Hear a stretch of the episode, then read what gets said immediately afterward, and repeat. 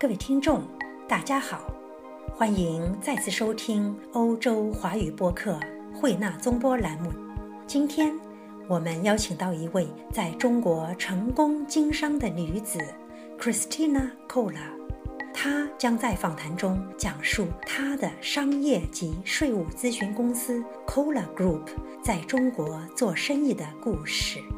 二零零四年，Christina 秉承复制，将 Kola Group 落户于上海时，感觉上海人与香港人做生意有着明显区别，后者更加成熟而迅捷，而前者往往以葫芦画瓢，学校如何教。他们如何做，无法做到跳出盒子想问题。但是十年以来变化之大，令他对上海人刮目相看。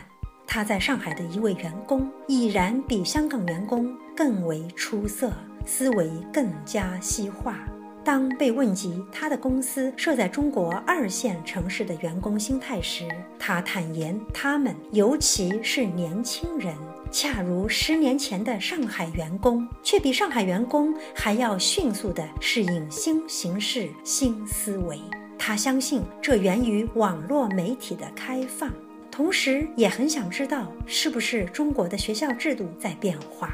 谈到法律法规问题时，他说：“中国一线城市不仅相当中规中矩，有时甚至太过规矩，无法讨价还价。”不像二三线城市，还有私了的空间。当被调侃这是否让他少了商量的乐趣，他开怀而笑。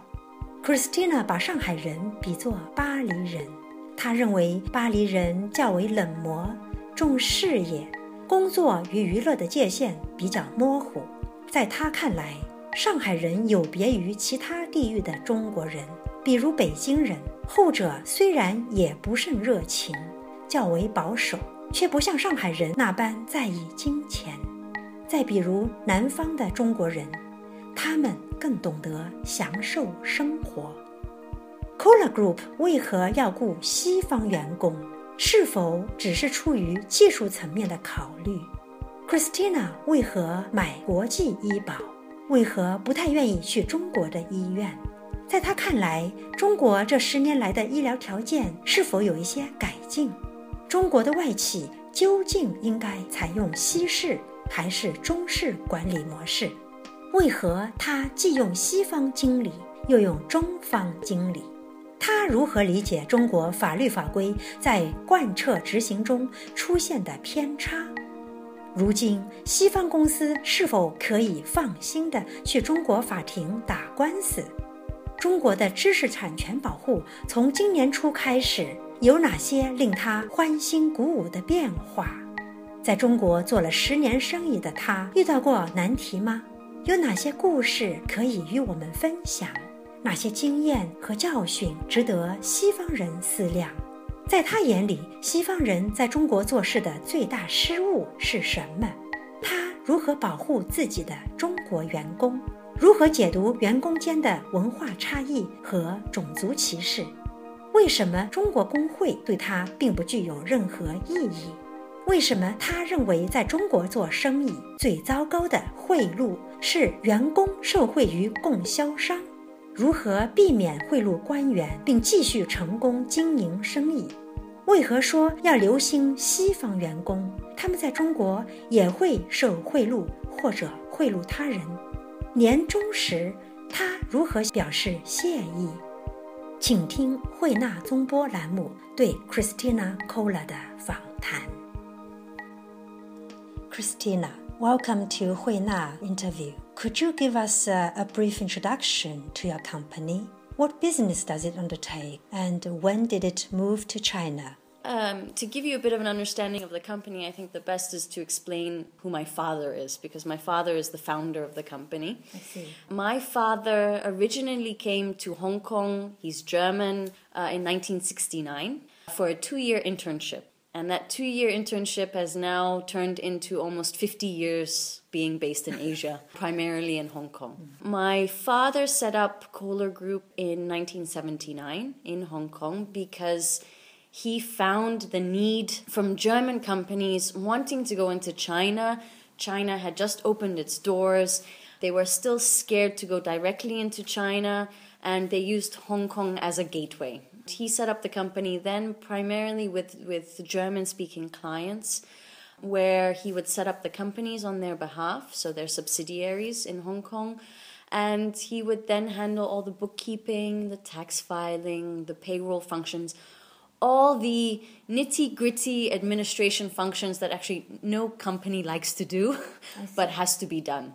So all of these types of services were outsourced uh, to us. And I think the nice thing about my father is he, he's a very sociable person. He said, You know, I know Asia, I'm in Hong Kong, I've now traveled a lot to China, I've seen China, that he was very flexible and adaptable with the services he provided to his clients. So even if a client said, Mr. Koehler, I am traveling next week for two weeks to China, I really don't want to go alone, will you come with me? He would go. He was this type of a character where he said, uh, You know, I'm managing your company, but I will go with you to China and help you. And if you need help with the negotiations with your suppliers or whomever, even just arranging hotel bookings, he did it himself and would organize it. That was in the late 70s or early 80s? That was already late 70s, early 80s. He got acquainted with the Chinese mentality back then already? Already since 1969. I mean, when he did his internship, he was already traveling to China meeting suppliers.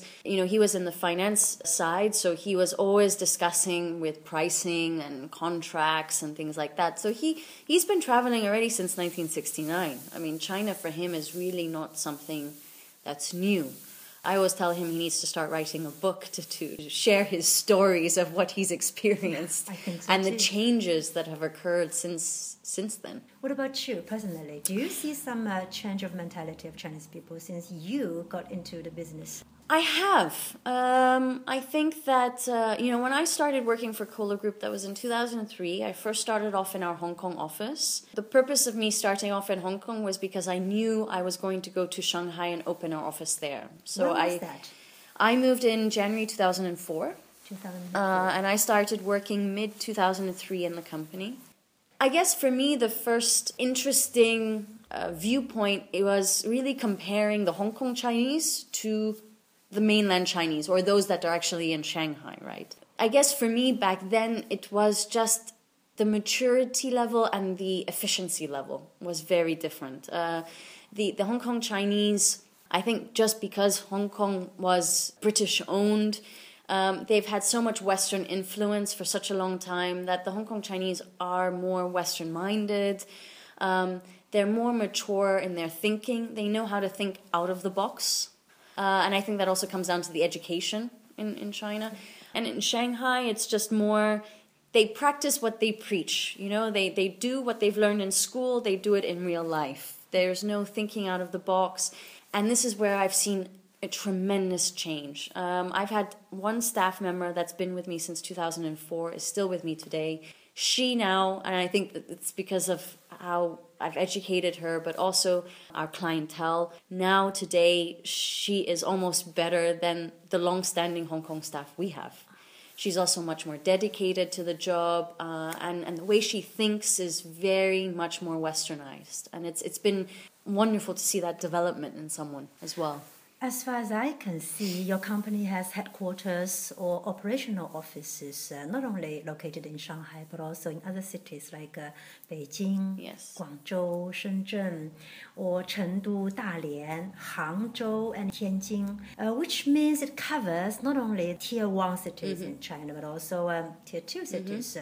Mm-hmm. do you see any big differences between tier one and tier two cities, especially regarding law enforcement or people's mentality?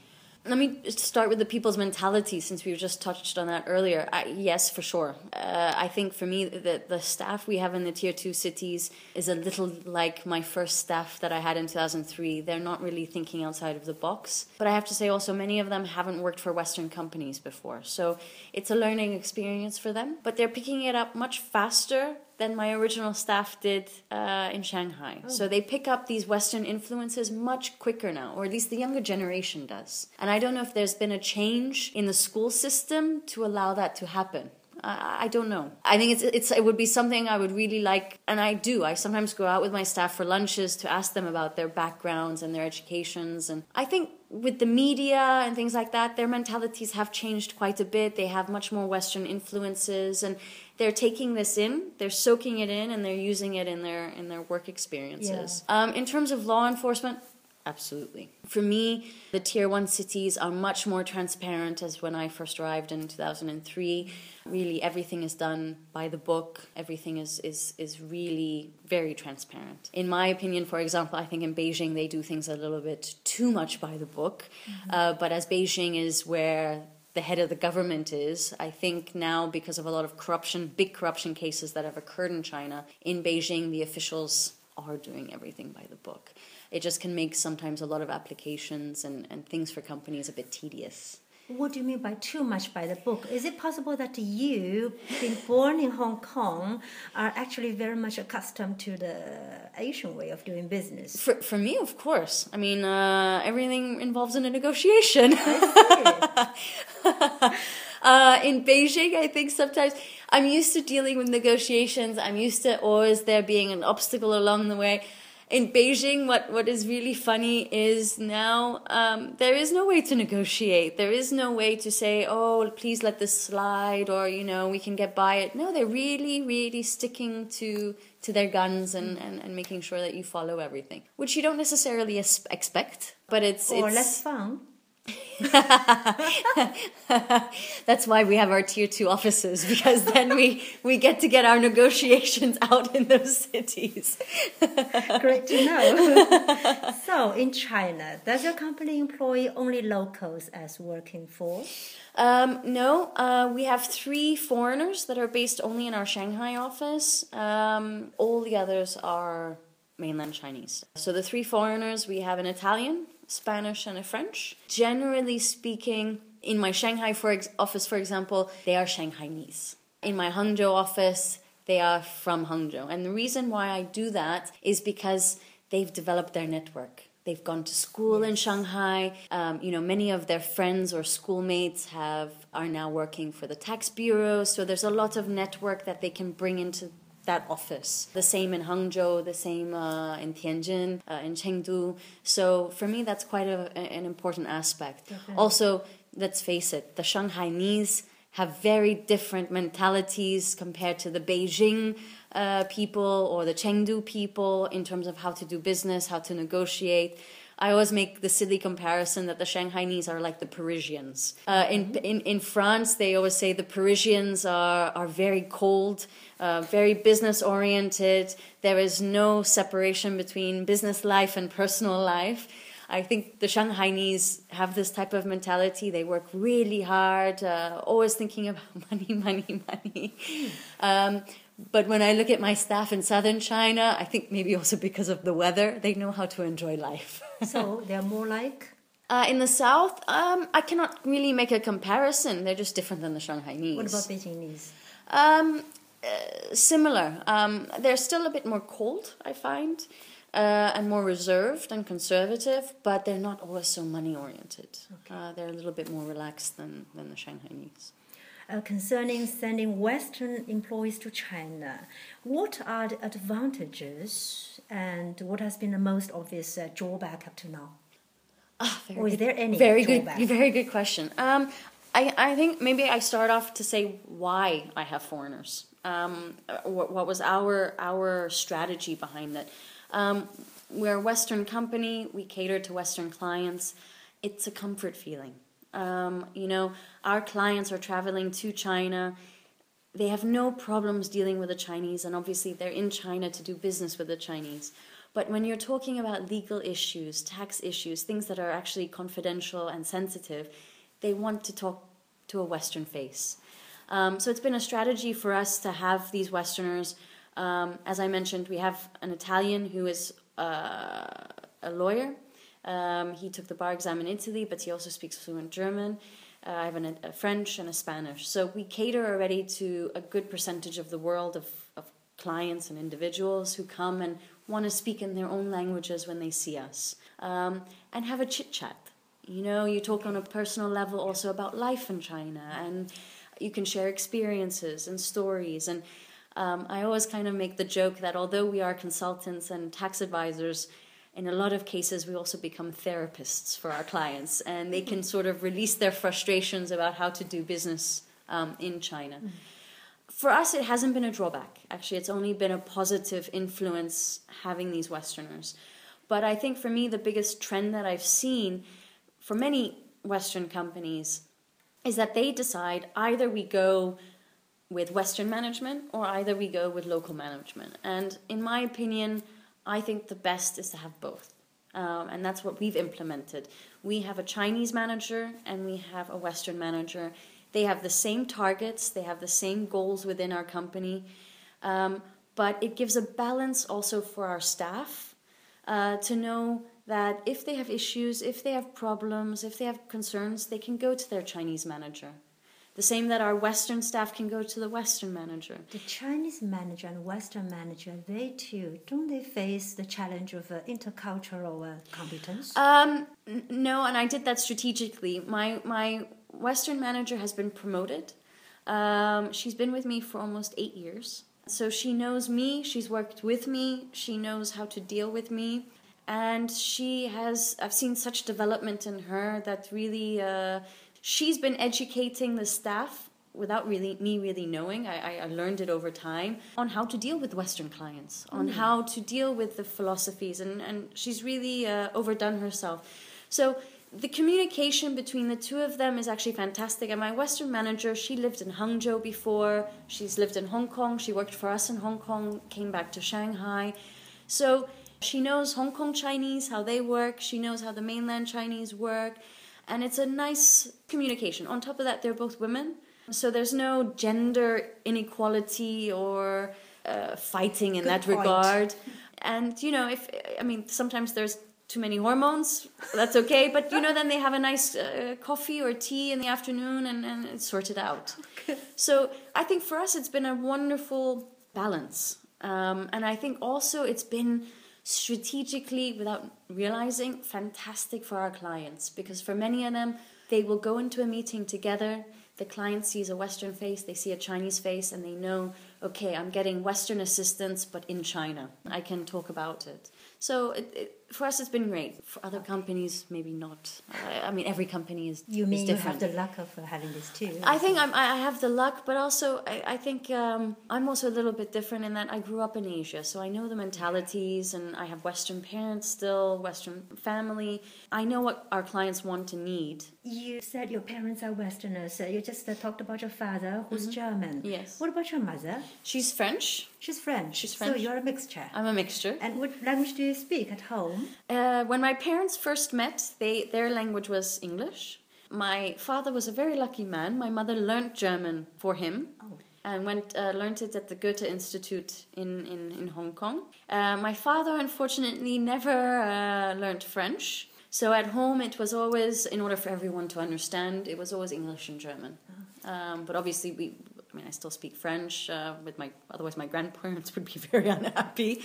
Um, so French has always been with my relatives in France, uh, but at home it's really been English and German. But my father speaks German to us, we answer in English. okay. Only because we're, we're quite lazy children. you regard. went to school in Hong Kong? We went to school in Hong Kong. Uh, you know, back in those days it was Cantonese. And Cantonese. So you do speak Cantonese? Um, I swear in Cantonese. Let's say I picked up the important phrases. okay, the fun part. Um, no, you know, it's it, it's again a matter of, of motivation. In in the German school, which is where we went, we had to choose languages. Oh. So it was English and German was mandatory, uh, and then you could pick a third language. And in those days, it wasn't Cantonese because China was picking up. They knew the handover was coming, so it was Mandarin. So 你说中文？对，一点一点。那我们讲中文吧。I've forgotten a lot of my Mandarin because again, you know, when you deal only with Western clients, you, you get lazy, I have to say. And then with the expo in Shanghai, there was such a push by the Shanghainese government that taxi drivers had to learn English, shopkeepers had to learn English, that you get lazy. You get really It's like Hong Kong back in the days where it was a colony. Uh, my parents never learned Cantonese; they didn't have to. They didn't have to. So it's it's uh, it's a pity, and and I, my brother and I, we talk about it all the time. How it's for us one of the biggest regrets that we never learned Cantonese, being It's that Hong Kong was our home. Ah, that's what we say. but then you start having children, and then Yeah, give your child a chance. then. exactly learn through them. I think you mentioned taxation in China just now. Uh, let's come back to the topic of uh, taxation in China. Uh, for example, income tax or property tax. Do you think it is uh, very well regulated and implemented already? Uh, yes and no. Um, I think obviously, you know, China is pushing to get reforms done so that it matches within the uh, WTO standards. It's getting there, but you have to imagine China is an enormous country. That's not a negative or, or a positive thing. It's just a fact. China is enormous. So you have to imagine, you know, Beijing comes out with a, a new draft implementation for a tax law. How do they do it? I mean, nobody actually asks this. And it's interesting how they do it. You know, what Beijing does is that they, they train and teach their community, so the Beijing tax bureaus, all regarding these implementation strategy, you know, this new law, how you're going to implement it. And then they say to them, to certain individuals, you are now going to go to Shanghai and teach them in Shanghai. You're going to go to Chengdu, you're going to teach them to Chengdu. So they go off. They then do trainings themselves. This is the new law and this is the new implementations. What happens when you start trickling down the system? There is a lack of proper training that gets done.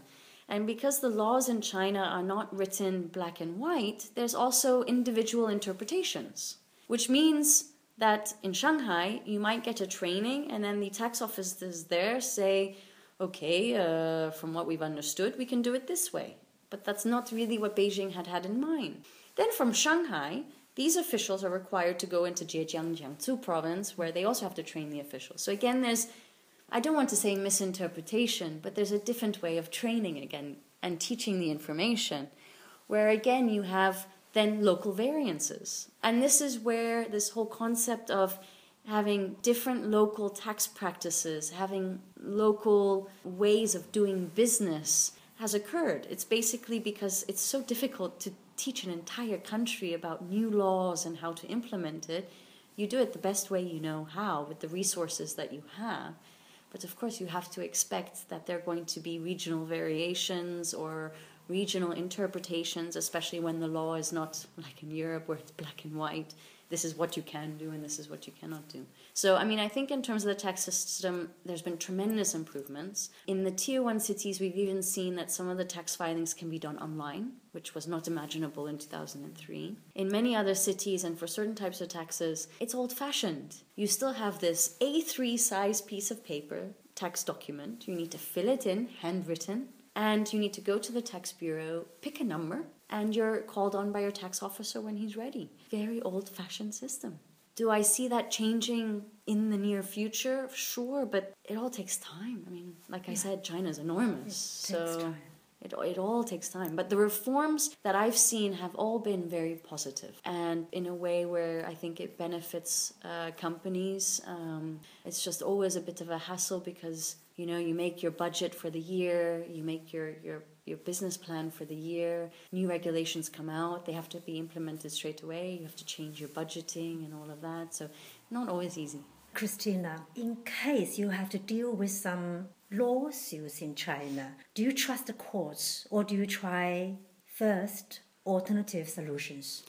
When I first arrived in China, I didn't trust the courts at all. And, and I, I can say it just through experiences of personal friends. There's a famous story. I don't know if you know the magazine called That's Shanghai, or they also have That's Beijing, That's Guangzhou. It was actually started by a British man who came to, to Shanghai because he was, he was married to a Chinese woman. And he's a publisher and a journalist. He started this magazine and um, he got too successful and the publication industry, the media industry in China is restricted. Obviously, there's censorship Yes. and all of this. So, nobody really wants a foreigner to be successful in the media sector. One day he comes to the office, doors are locked, padlock, key and chain. And they obviously, they all of a sudden told him, You are no longer an owner of this publication.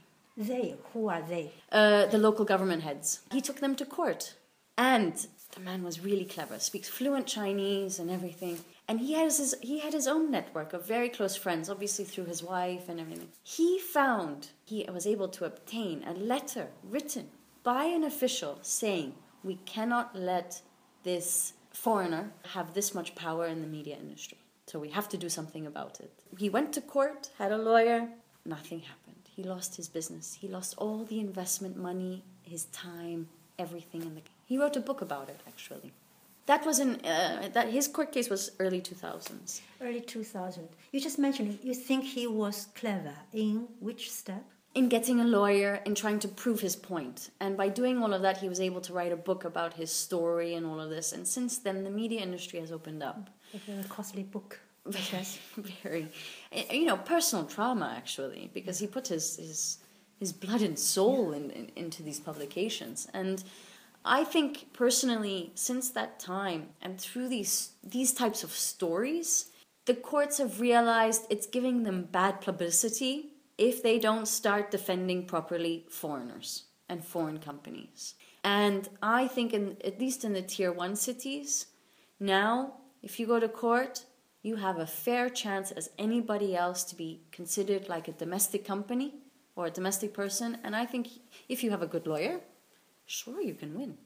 But tier two cities, tier three cities, I don't really think so. But one of the new um, biggest now for me uh, changes has been in IP, in intellectual property. They have now set up three courts which are solely for IP cases, arbitration cases in Guangzhou, Shanghai, Beijing, where you will have a fair trial. And even if you are in a tier two, tier three city, you can bring the case to those three courts to have a fair trial. That's great. And that just started in January this uh, year. this year. Um, and I think it's a great, actually a great, great step forward. Um, a, a, nice change to see, actually, yeah. and it gives more confidence also to foreigners, you know, who have issues uh, with their trademarks in, in, in China. Kristina, how do you set up your medical insurance for yourself as well as uh, for your employees, especially those uh, expatriates? And do you go to the local hospitals for treatment? When I first came to China, my father's main concern was I have global insurance. And if anything were to happen to me in Shanghai, that I could be flown out immediately. Back in those days, the foreign insurance companies were not really yet there in, in China. So I have a German insurance uh, with DKV. Uh, my contract is in Germany and I'm globally insured so that also if I, for example, I'm in South America, I will get flown out immediately. I think one important thing to remember is the expatriates that are in China, they're not just staying in China day to day. I mean, they're there for business, so they're going to be traveling internally within China, but also abroad. They're going to do trips back home, etc. So I think it's important for expats in China to be globally insured. All of my expatriates in my company have their own private insurances, and I tell them to investigate it themselves. You know, whether they, you know, whether my French staff wants to use a French insurance company, you know, every country has its own big insurance companies. There are also now insurance companies in China. So DKV has an office in Shenzhen, for example. Uh, a big one that a lot of people use is called Bupa, uh, which is a local insurance for expatriates. And what they do is they have a card, a Bupa card, and it gets deducted from the card, their medical bills.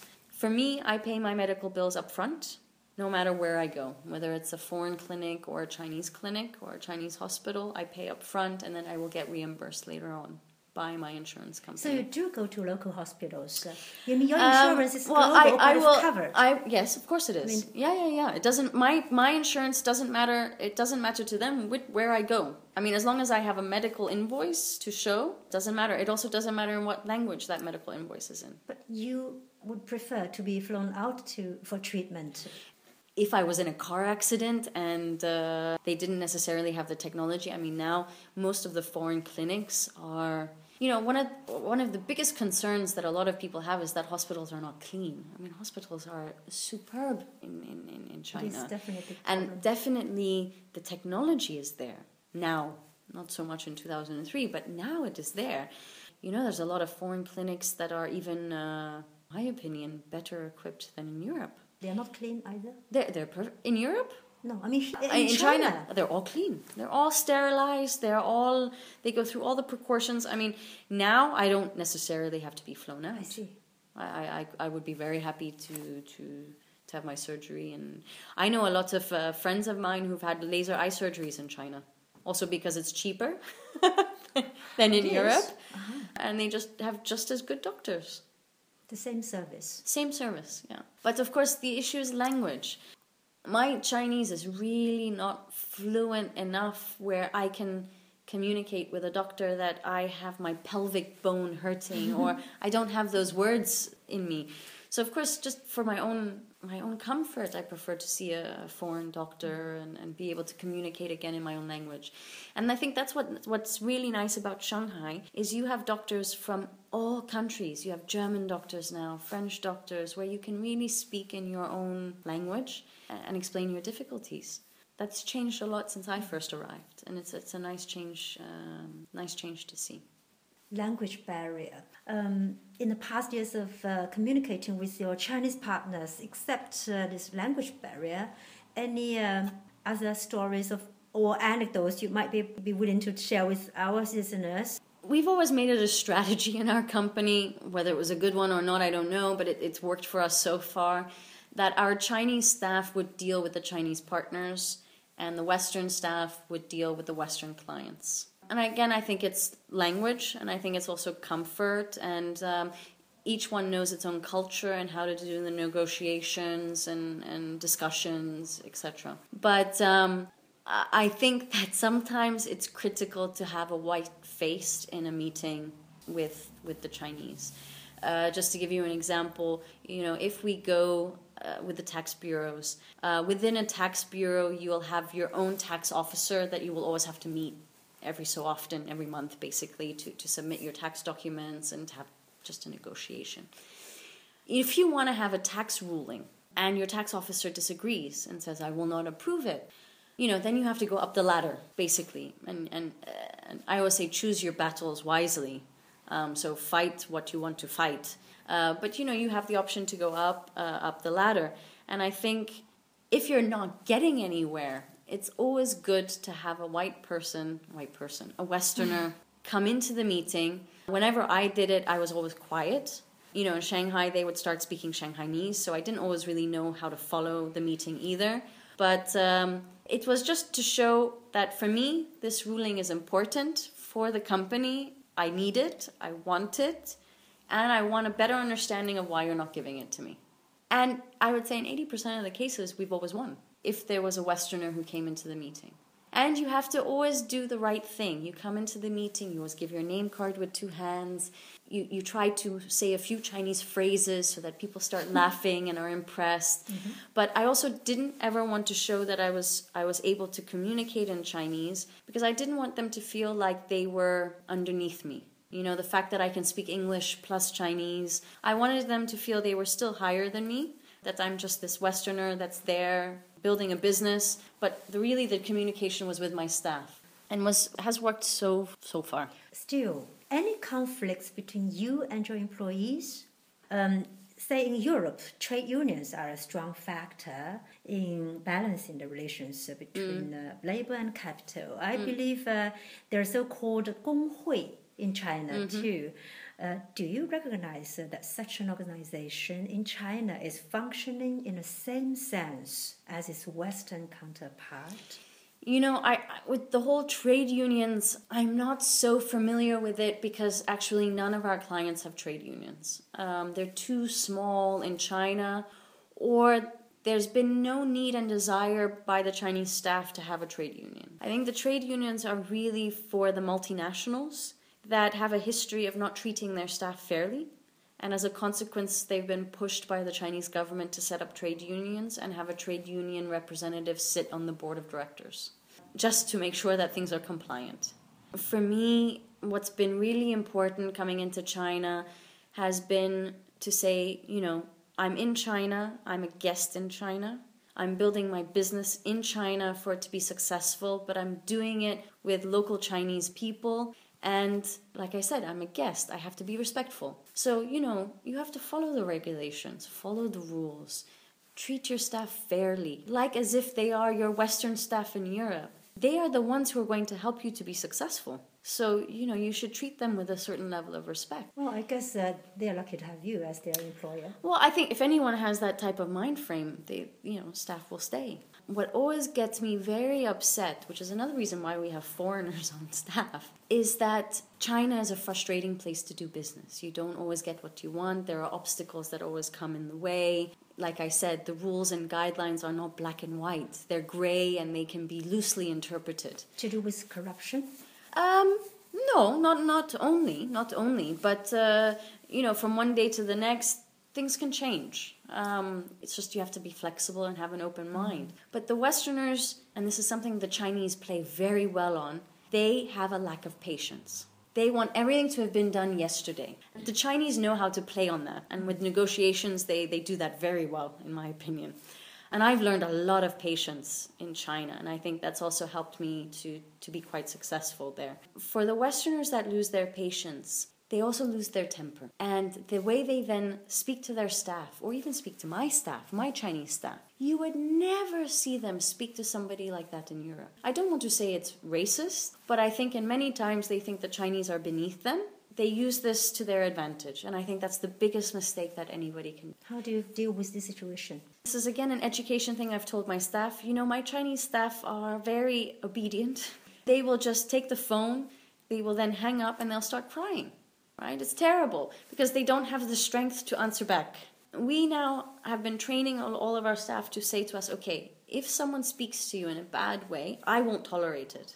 And they have to tell our account managers, the foreigners in our office, and our foreigners will pick up the phone and call the client and say, enough.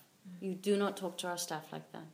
If you have an issue, if you have a problem, if you're frustrated, you lower your voice. And I've had cases where I've also been on conference calls the client didn't know. And he would at some point raise his voice to my staff. Uh, and I would tell him, you know what? Uh, and of course, they'd get shocked when I'm there. Uh, I say, you know what? Uh, we will call you back in 10 minutes. Calm yourself down. And then we can have a, a civilized conversation. and it uh, works. I think it's sort of like I'm a teacher and I'm slapping them in the face and telling them go in the corner. And, and but sometimes they need to realize this. You know, I think without meaning to, I teach them how to do business in China. And little things like that are important.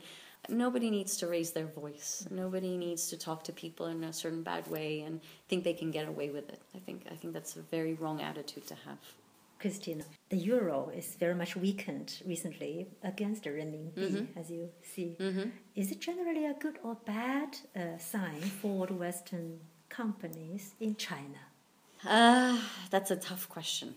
You know, in the past, just to give you an example, we used to have our fee structures in US dollar, and we used to charge our clients in US dollar. Because at that time, uh, the US dollar was stronger than the renminbi. Then times changed. And for us, it was really important to actually then start getting paid in renminbi because our overhead is in renminbi. I was losing a lot on, a lot on the, on the currency exchanges. So we had to change our internal policy you know, foreign investors going into China with the renminbi strengthening, if you're doing business domestically and locally, it can only be a positive thing. And if your business in Europe is weakened, then it can only be a positive thing that one of your subsidiaries is doing well and the renminbi is strong. Yes. And you know what we've seen a lot now, especially with the financial crisis, has been that the subsidiaries in China have done so well and are remaining strong and businesses haven't been going down because their business is domestic and locally and asia in general is, is emerging as a very strong market that uh, asia has started funding european businesses in order for them to keep maintaining their cash flow and sustaining the, the, the, situation. So it's been an interesting dynamic previously, you know, where you see investment capital coming in from Europe, and, and now we see that the Chinese subsidiaries are actually helping and assisting the companies in, in Europe that are going through crises, or even in the US. So it's difficult to gauge. I've seen so much in the last 10 years in terms of currency exchanges and renminbi going down, renminbi going up, US dollar going down, US dollar going up, discussions on unpegging the renminbi, and then, you know, all of these things that um, I, I cannot keep thinking about it on a daily basis. And for me, it's just been a strategy okay, we're in China, overhead is in China we're going to charge in renminbi and and that's how we're we're going to develop our business and stop thinking about the US dollar and the euro as our business is there uh, is there locally. I can tell you though, in Hong Kong and Singapore, we still charge our clients either in euro and US dollar, and that has affected us a lot. Nobody wants to pay in Hong Kong dollar. Nobody wants to pay in Singapore dollar. So there, it's been a bit of a different situation. I see. Last question for you, Kristina. Um, what is political corruption in China in your understanding, and uh, does it affect your business uh, there? Uh, being that when I moved to China, I was going to be made legal representative of our company, I openly said and developed the policy everything is going to be by the book. Uh, we're not going to pay any under table dealings. In order to get an application passed for a client, we do everything by the book. If it means things take a little bit longer, they take a little bit longer. Why did I have that in my mind? It was because in the Western world, when I've seen corruption cases, the minute you start paying, you always have to pay. And it's never ending cycle, right? And I didn't want to do that in China, and I didn't want to do that for my clients. I didn't want to say, okay, I'm setting up a, a company on behalf of my client. I start off by paying under table money to get the application done much faster. And then, lo and behold, all these different government officials come and say, You have to pay me now this, you have to pay me now that. Why? Because they have leverage because I paid that first payment. You don't want to enter this vicious circle. Not, not at all. And I don't want my clients to enter into that vicious circle. What, what about other companies when they all play this game and you don't play with them? Do you think you're still in a game? I think things get very difficult. And I think you can have certain things halt your business. So, for example, in China, when you want to issue VAT invoices, you have to buy these invoices, these fapiaos, at the tax bureau you could have the tax official say, You don't pay me? I don't give you the, the Fapiao book. It becomes into situations like this, mm. right? So you can't then sell products, you can't do anything because you cannot issue the, the Fapiao to your client. Mm. So the minute you start, it gets into a vicious cycle. I think mm-hmm. the biggest problem I see for my SME clients in China is more to do with corruption with the staff. Your staff getting kickbacks from suppliers, and you have to always remember if your staff are doing things under the table and in the black market, so to say, if they get caught, the first person's contacted is still the legal representative. Which is and it's and it's and it's the company who is affected, right? Because the government says this is your staff, you should be controlling him, you should know what he is doing, and and that's not always so easy. You know, it's also not always Definitely so easy not. to be in every single conversation and discussion with suppliers and, and, and things like this. You know, I think for me, what I have done is okay, I have quite a lot of people in China. I've tried to get to know all of my staff.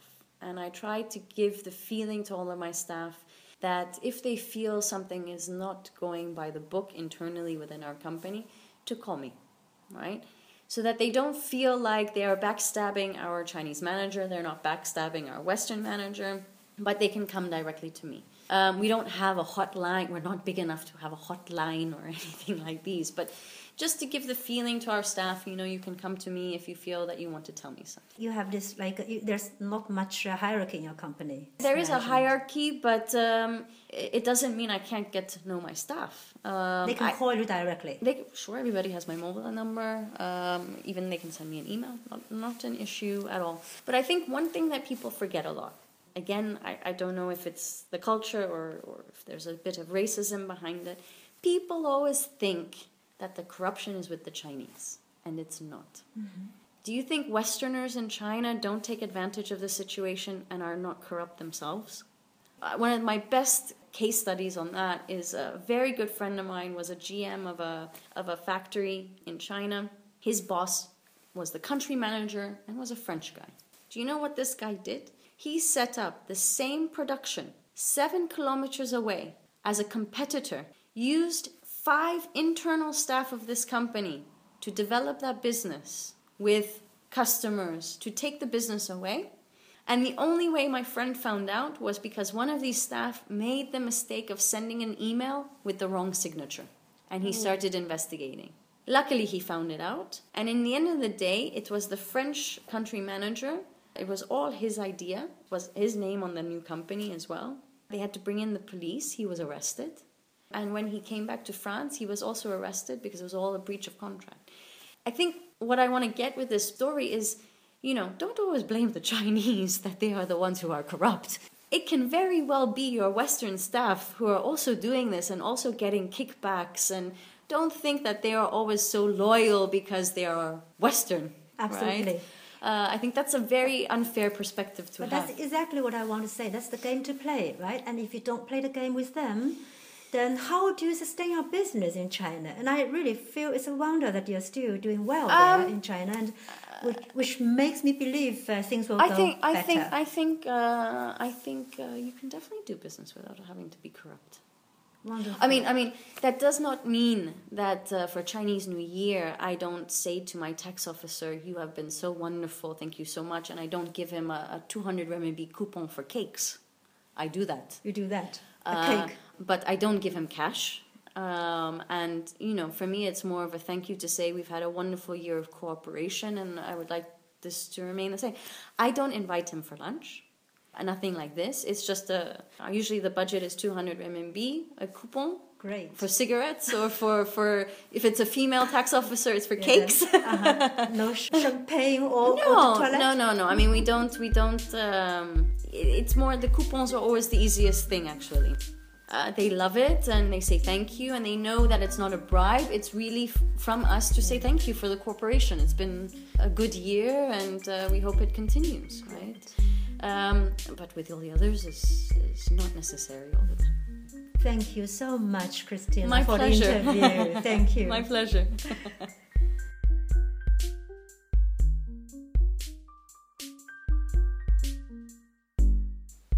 各位听众， 今天的节目到此结束，感谢收听，我们下次再会。